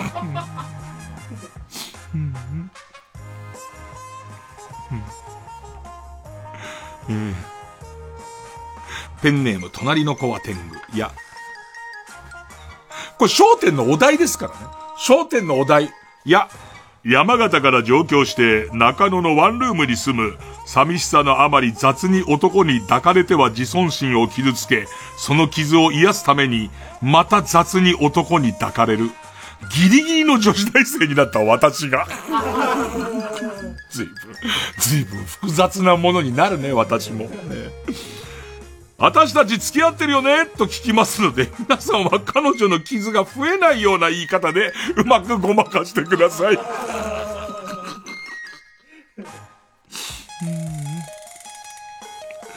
えー、ペンネーム男女4人の笑い声。第1問。いや、山から人里に降りてきた醜悪な見た目の大柄な化け物に私がなって、乱暴しないでくれ。おいらはただ、みんなと友達になりたいだけなんだよ。と、懇願しますので、皆さんは化け物を決して村に入れないために、他の村人を焚きつける一言を言ってください。落語っぽくないやつだな、なんか。落語だと最後すげえいい話になりそうなんね、村人とすごく仲良くなる感じなんですけどね。えー、あんなことを言ってあいつは俺らを食うだっていう話を。うーん。ペンネームインドカレー。いや。病のために仕方なくという供述に対して、フェチ大興奮。あ、病の母のために仕方なくという供述に対して、フェチ大興奮、集え変態ども、離る舐めだけを4時間集めてみました。という DVD を万引きするという犯行が釣り合っていないように思えるのですが、裁判長。と、検察官の私が詰めますので、皆さんはうまくかわしてください。病の母に、母のために仕方なく、フェチ大興奮、集え変態ども、アナル舐めだけを4時間集めてみましたっていう。ファンザとかでさ、D、その検索とかがファンザすごいしっかりしてるからさ、いろんなこう、性癖別で検索できたりする中でさ、4時間以上作品みたいな。で、その他に16時間以上作品ってなってびっくりしてさ、16時間ってすごいよね。ほぼ永久だよね。で、すごいなと思うのは、そのさ、あの、配信だからさ、その下に YouTube でもさ、下はスライダーになってるじゃんか。スライダーになってんじゃん。スライダー1ミリ動かしても次の女優出ちゃうよね。絶対あんなんだよ。さすがに俺も16時間にはチャレンジしてないけど、そうするとさ、永久に見ない人とかいるんだろうね、おそらく。ずっと。だってさ、16時間連続で見ることはないじゃんか。で、おそらく、最初の人ばっかり、性欲に任せて見てると最初の人ばっかりで抜いちゃうじゃん。そうするとさ、途中でランダムにさ、この辺の人とか見て抜く時もあると思うの。でも、何の偶然か、何年かかっても、一回も見ない人いるんじゃないかなって思って。いや、エッセイ的なやつですよ、僕の。その、いわゆる今日はエッセイ的なやつですから、エッセイに向かって、だからなんだっておかしいでしょ、皆さんのその反応の。だから何言ってんだよっていう。カルタのコーナーの途中でお前何言ってんだよ、みたいな。それは1にも2にもありますけども。ね。えー、えー、続いて、続いて、あれ？後回しにしようと思った。これ、はい。ペンネーム残ささ、いや、山芋をすりおろしたものを皆さんの股間に塗りますので、かゆいかゆいとおっしゃってください。私が、どうしてかゆいんだい？と尋ねますので、山芋をすりおろしたものを股間に塗られたからだとお答えください。はい、最初の人。なんだよ、これ。なんなんだよ、これは。ねえ。えー、ペンネーム、2階からメタリカ、や、野犬の群れをピンクローターヌンチャクで撃退した武勇伝をお持ちの高島千佐子さんが、本日の演芸コーナーに初登場です。張り切って、どうぞもう頭バイオリンですけどね。頭バイオリンからバイオリンマンなんですけどね、基本的にね。えー、えーん、ペンネームハイボールをメガジョッキでお願いします。3、えー、商店の没大台カルタ。いや、山田くんもっと山田くんあっていいと思ったら、あんまなんだよね。山田くん、ちょっとこれから、みんなで大事な話をしますので、外で遊んでいてください。悪口だな山田絡みの悪口だな何かと作戦会議だなそれはどうやっても。ねえ。えー、ペンネーム、ゴールドボール。ゆ、ユリアン・レトリーバーのミクシーコミュニティのオフ会を私が開催いたしますので、皆さんは参加します。R1 に出る前から好きでした。などと自己紹介でマウントを取り合ってください。まあ、キーワードはロケミツあたりの、ロケミツでチョコボール当たるまでの旅をやってた頃から、えー、私は面白いと思ってましたあたりで君臨していくんじゃないかな。えー、ペンネーム、桑畑理恵を、ゆ、YouTube に金の匂いを感じ、今更参加する大物芸能人は、タレントショップを失敗しているは、もはや、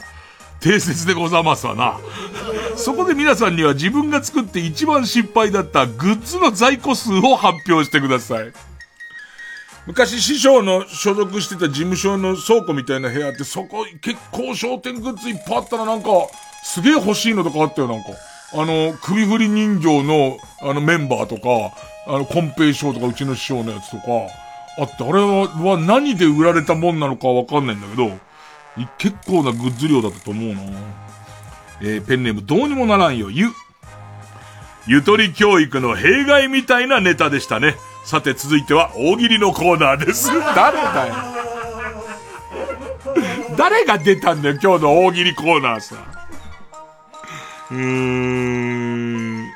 ペンネームのこささ、ゆ。YouTube に焦点が違法アップロードされて大変困っています。そこで皆さんには違法アップロードしているチャンネルをバンするために上半身裸、乳首丸出しの格好で大喜利をしていただきます。おー頭のいいやり方だそういうことか。毎回そうやってやってれば、ましてや、もうすぐバンになるように、もう土調したポコチンを出したまま、その、焦点やってオンエアしてれば、バンされるよね、みんな。全員、全員バンされるわ。ペンネーム、逆エビ、ゆ、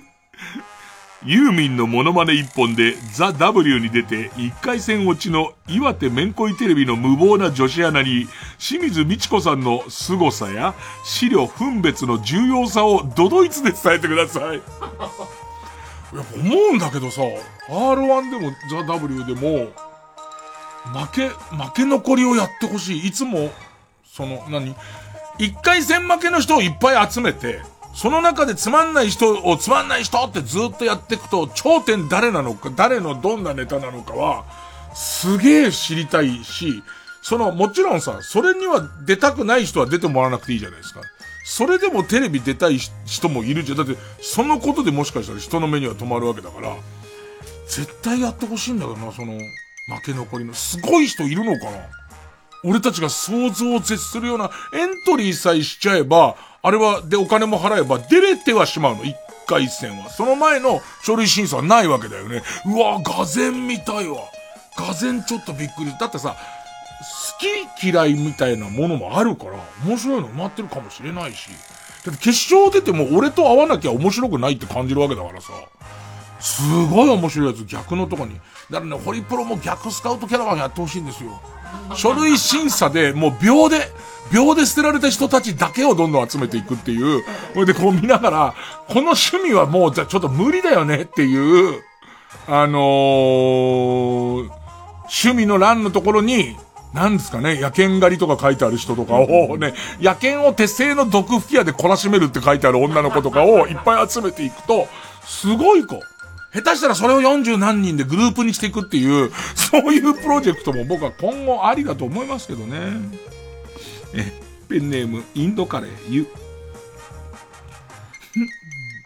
この表現なんだよな。ゆ。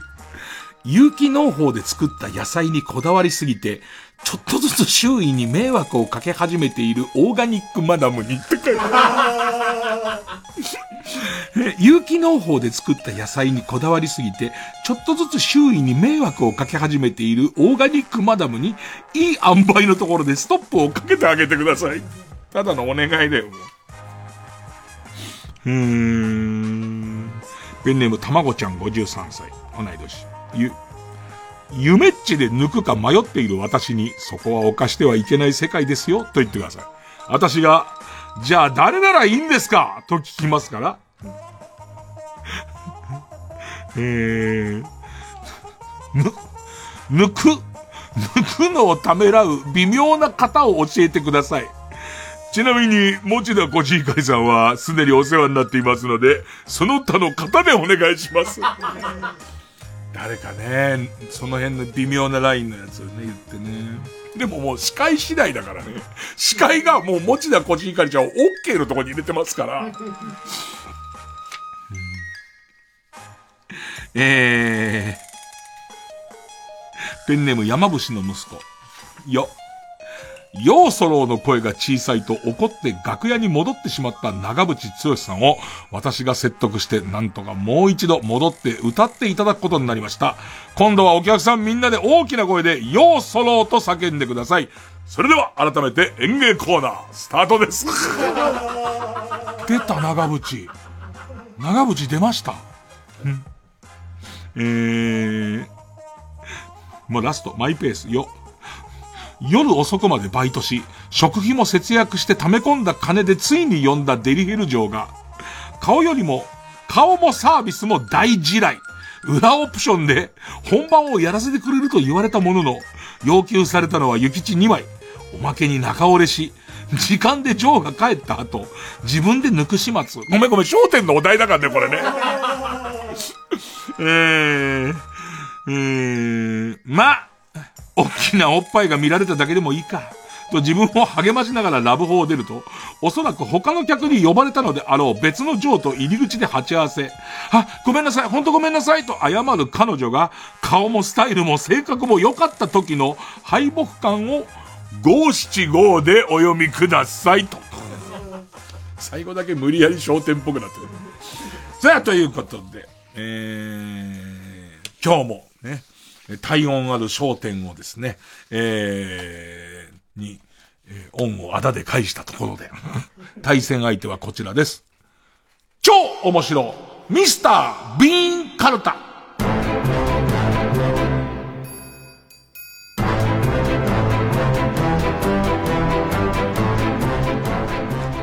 もうミスター・ビーンわかんないからさ、ただね、ミスター・ビーンのなん俺はミスター・ビーンの本物と比べてるわけじゃないけれども、知らない段階で、なんかミスター・ビーンに目覚めたなっていう、ペンネムオーシャンさんさ、サファリパークの猛獣ゾーンを走行中に車が演出してしまい、慌てていろんなスイッチを押したらオープンカーになり、虎にほっぺを舐められ固まるミスター・ビーン。ぽいでしょぽいって何基準か全然わかんないけど、ね。なんか目覚めてんだよな。ミスター・ビーン復活するときには、脚本家で入ればいいのにっていうぐらい。えー、ペンネームマテールパンさ。サッカーの試合中にシューズの中に入った小石を取ろうと試行錯誤していたらいつの間にか敵チーム全員を抜き去ってゴールを決めて試合終了。みんなから胴上げされるミスター・ビーン。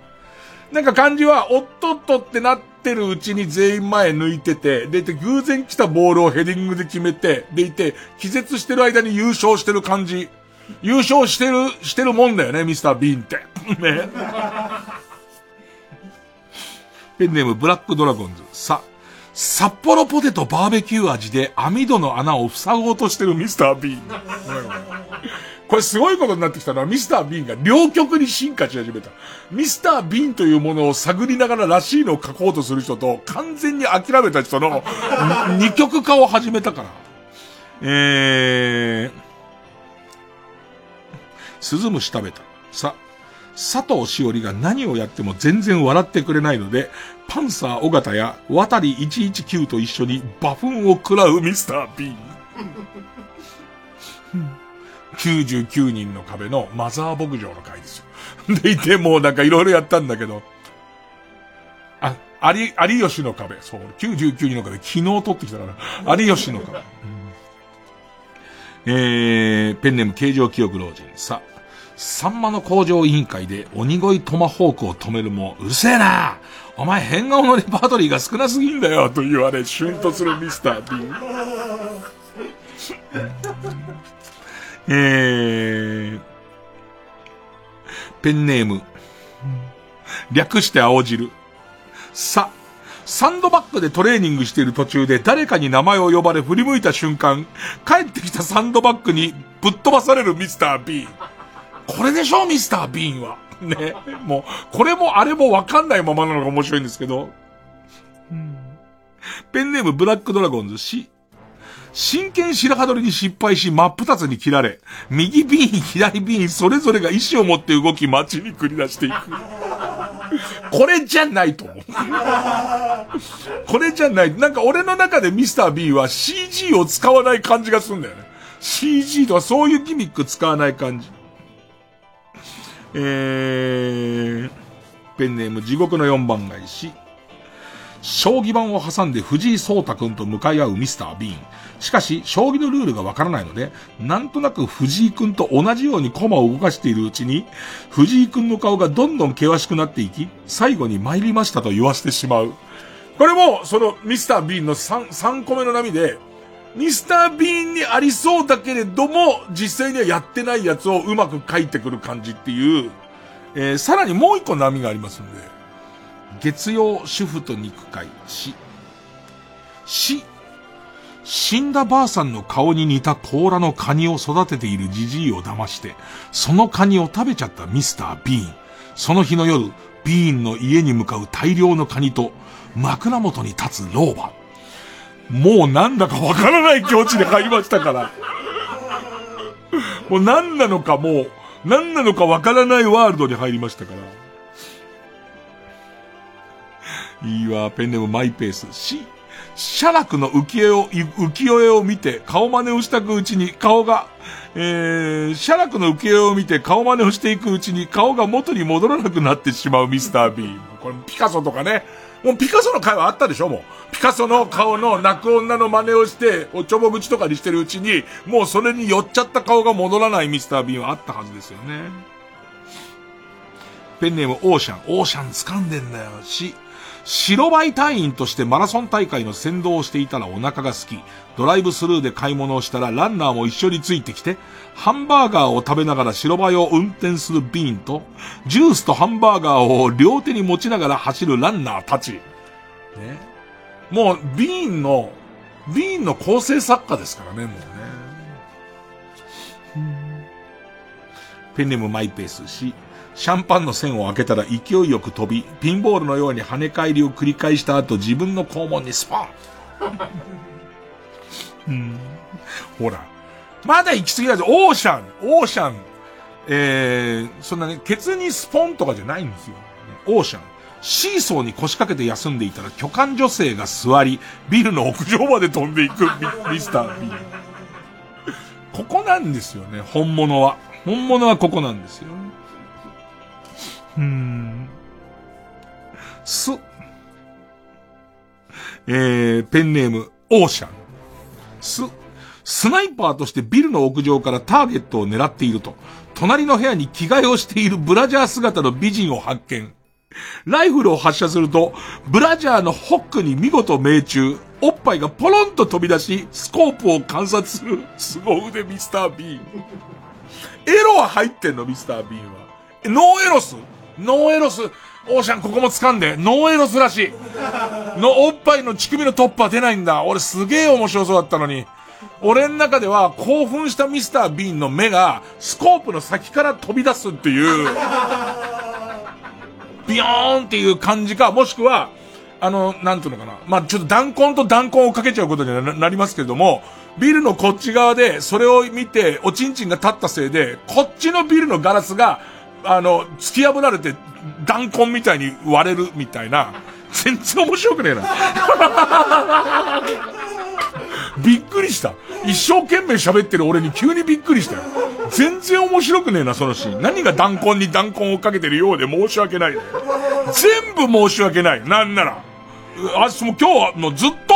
いやいや、今日だけじゃない。生まれてこの方。ねうん。ペンネーム2階からメタリカ。す。スカルファック中に、そんなシーンないんですよね、きっとじゃあ。えー、もしかしてなんですけど、スカルファックのシーンはないんですか？いや、向こうのテレビ版とかででもですよ。映画ではなく、向こうのテレビ版でもおそらくない、ないんですか？ないパイロット版でもですか？ないんですか？ねえー、ス、スカルファック中に膣痙攣を起こしてしまい、仕方なくアンミカを肩車したまま東京観光を 続ける、ミスター B。もう、すごい面白い。どうしよう。もう、だからそのね、まあ、何曲かにも分かれてますけど、さ、さっきのカニの甲羅じゃないですけど、分からないところを走り始める人たち、ペンネームピストルチョコ、ス、ストレスが溜まると、死んだ牛をバットで何度も叩くミスター・ビーン。どうしたビーン？死んだ牛で、明らかに白目を向いて、生きてる時の量じゃないハエが飛んでいる、ね。やつですよ。ねそれをビチッビチッねブンビチッビチッっていう。ごめんごめん。ピストルチョコ君たちは、どんなミスター・ビンを想像して、そのババアの甲羅のカニの人も、ペンネーム、えー、オーシャン、ス、スキージャンプ団体で K 点まで飛べば優勝という場面で飛び出すが、上空でカラスの大群につつかれ落下するミスター・ビーン。これね、あの、あのー、オシャ君うろ覚えなんじゃないかな。え飛ぶんだけど、飛んで上空でカラスがずっと並走してて、それを仲良くしてんだけど、途中で喧嘩になってつつかれて落ちるミスター・ビーンだったと俺は記憶してる。一遍も見たことないけど。ダメだ、もう俺多分オーシャン君が気に入っちゃってんだなだってさ、えー、ペンネームオーシャン、せ、潜水艦の乗組員のビーンってだけでもうちょっと面白くない？えー、敵の駆逐艦がソナーで探知してエンジンを切り、みんなが息を潜めてるのに大きなおならをして攻撃を受けるっていうね。で、海底に沈んでくんだよ。ブクブクブクブクっていう。もちろん何かで助けられて、あのダチョウ倶楽部言うとこのお腹押すと口から水がピューって出るやつは絶対あるもんね。だからさ、田中福郎せ、セックスフレンドをぶん殴って奪った金でパチンコを打ち続けるミスター・ビン。聞いたでしょ？まあまあ今日聞いたから俺も今まで聞いてなかったら悪かったけど、ナオメヒアが言うには、ないんだってその、セックスフレンドとか出てこん、で、出てこないの？そうなん出てこないんだから。えー、こういう時は一服の清涼剤でね、ペンネーム、オーシャン。そう。早朝に鳴り響く目覚まし時計を眠気まなこで止めようとしたら、横にあったサボテンを叩いてしまい、一気に目が覚めるミスター B。なんだろう、ほっとする。本物がいたっていう感じがすごいするね。いやー、ラスト、ソフィーと双子の姉妹、セ、セリナと共演するが、初めて会ったのに、えー、前、口説かれたという嘘のエピソードを話され、チェーンソーでセリナを真っ二つにするミスター B。そんなに怒っちゃったんだ、B は。さあ、ということで、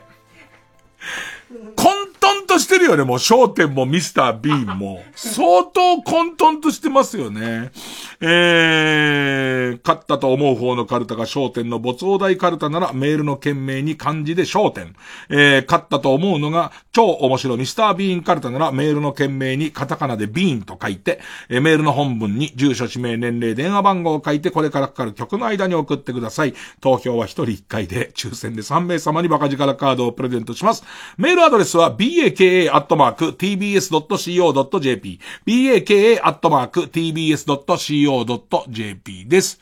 ほんじゃ、この曲の間送ってください。北村匠、また会う日まで受付開始です。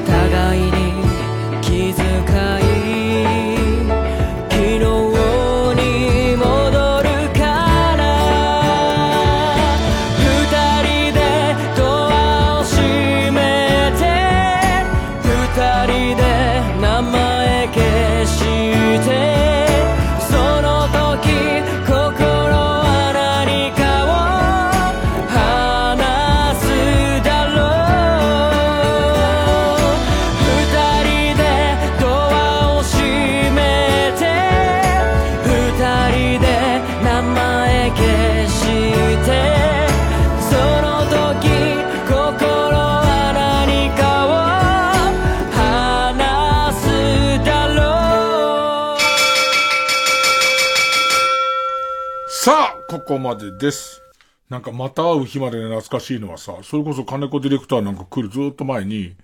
えっ、と、尾崎清彦さん、まだご存命で、出る予定だったんだけど、出て、もうどうかしてる替え歌をまた会う日まで歌ってもらう予定だったのが、えー、途中でバレたのかな？急に来ないっつってね。したら社長がすげえ、その低姿勢な人で、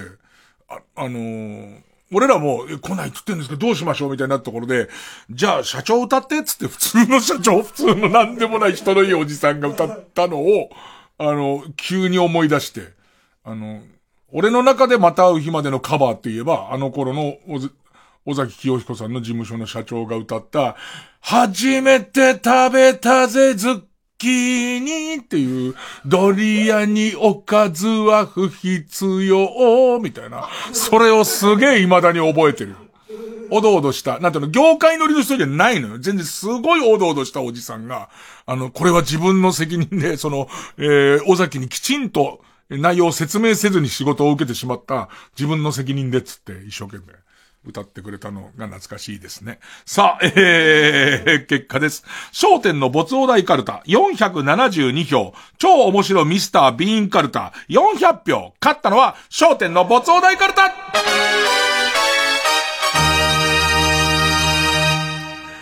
いや、なんかビーンも方向性広がった感じがしたら、それやっぱり、成、これも難しいんだよね。だから成功法がいてくれての、えー、背骨を殴ったお金でパチンコに行く感じっていう。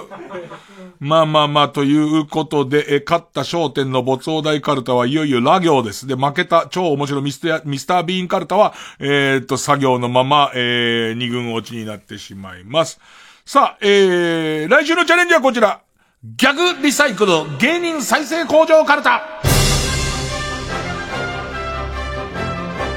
さあ、えー、これもちょっと展開してきてて、もう古いんじゃないか、使い切ったんじゃないかと思われるギャグを再生いこうという、していこうというテーマのカルタですが、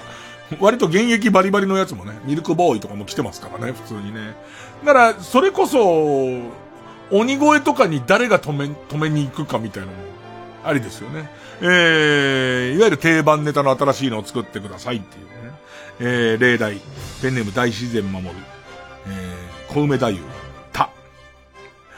滝に打たれようと思ったら、大林元子の立ちションでした。昨日あったわ、大林元子。えー、杉ちゃん。ペンネーム素直なもずく。ち、ちみ毛量、ちみ毛量って文字を、メイドカフェで書いてもらったでいい？ワイルドだろ？みたいな、えー、ということで、えー、焦点の没大カルタラ行バーサス、ギャグリサイクル芸人再生工場カルタ多行の対決です。月曜ジャンク一味あれ深夜のバ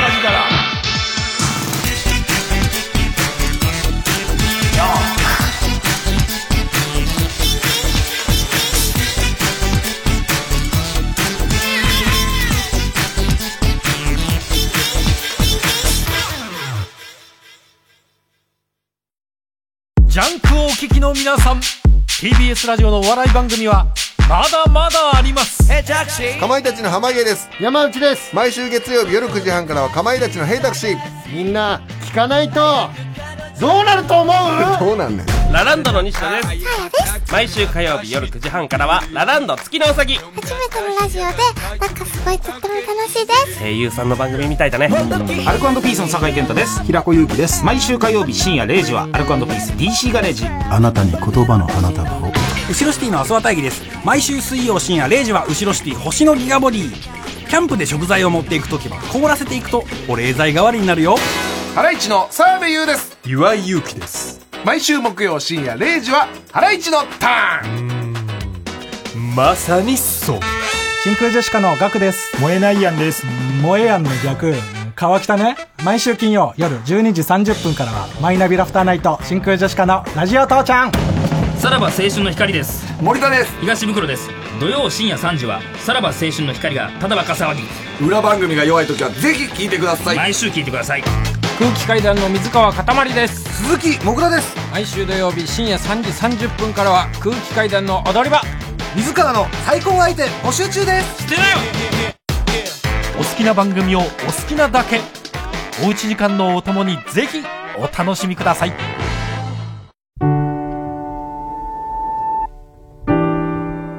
ここで、これさわの愛を着てをお聞きください。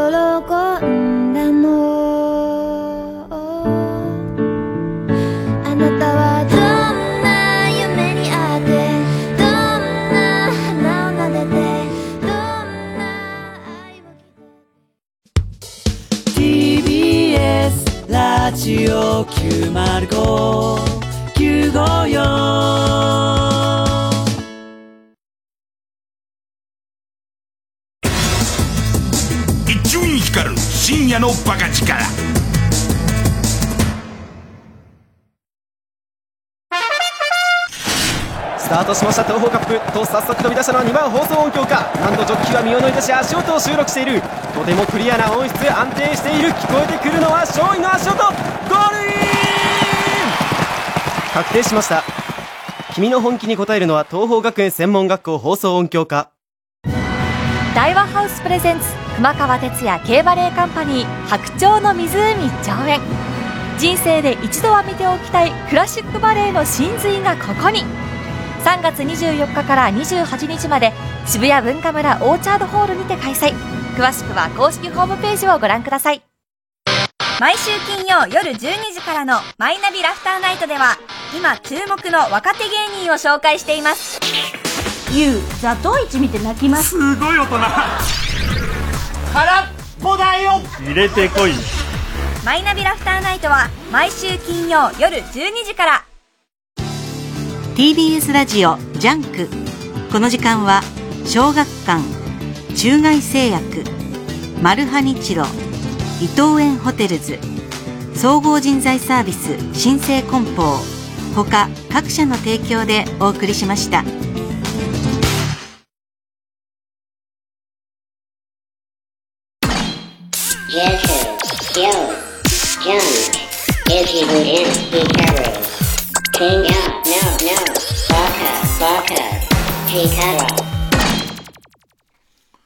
えー時間が許す限り少し面白いですけど、少し面白いのがいっぱい来てますよ。えー、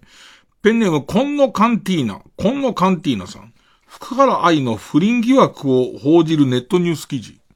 えー、嘘だか本当だかわかりませんけどね。福原愛さん、かっこ32歳が、A さんという大谷翔平選手、過去26歳2のイケメンと横浜でデートと書かれていました。大谷選手の年齢いりますかと。ああ、本当だね。だってその人何歳だかわかんないのにね。謎のことするね。えー、ペンネーム器用なアシカ。先日、尾崎豊はこんなにすごい的なテレビの企画で、15の夜が高校の倫理の教科書で教材として使われているという豆知識が紹介されていました。その教科書のページには顔写真と歌詞とともに、自我の芽生えの文字。番組の流れ上出演者は教科書に載るなんてやっぱり尾崎豊はすごい的なリアクションでしたが、その世界観に全く共感できない私。尾崎が必死に訴えてきた学校や社会、大人に対する反抗や葛藤を、自我の芽生えの一言で片付け、さらに本人があれだけ反抗していた学校という場で、教材として使うということが、なんか納得いかない。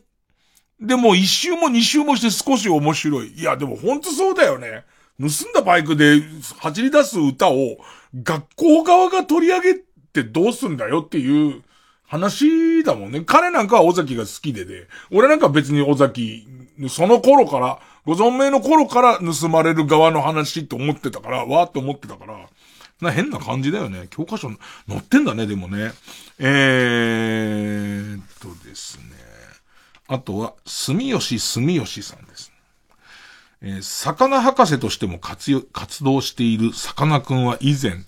さかなクン、鳥くん、琉球三国の三人で、トリオで活動していた時期がありますが、なぜか琉球三国だけ極端に担当範囲が狭かったのをよく覚えてます。俺これさ、シュールなボケだと思ってさ、検索したらさ、本当なのね。琉球三国いて、俺が琉球三国で弾いた時はもう2番目のとこに、琉球三国実は元遠洋漁業の人みたいな。はいはいって、は琉球三国さ、あまりに狭いよね。鳥だよ魚だよね。犬ですら狭いよね、もはやね。琉球サンゴって、ね、えー、ネクストドア、ね。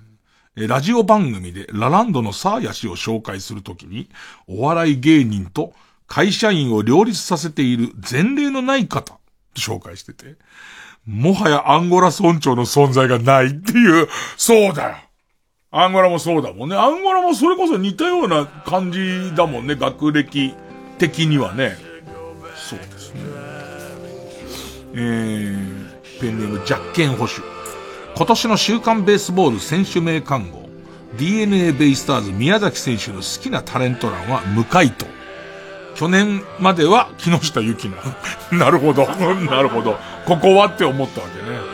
さあ、えっ、と、反省してるならですね、筋肉マン消しゴムをですね、来週の月曜日までにですね、私に献上してください。で、それ以外は一切なしです。どんな金消し、どんな超人をどこで手に入れてくるかな頑張れおやすみ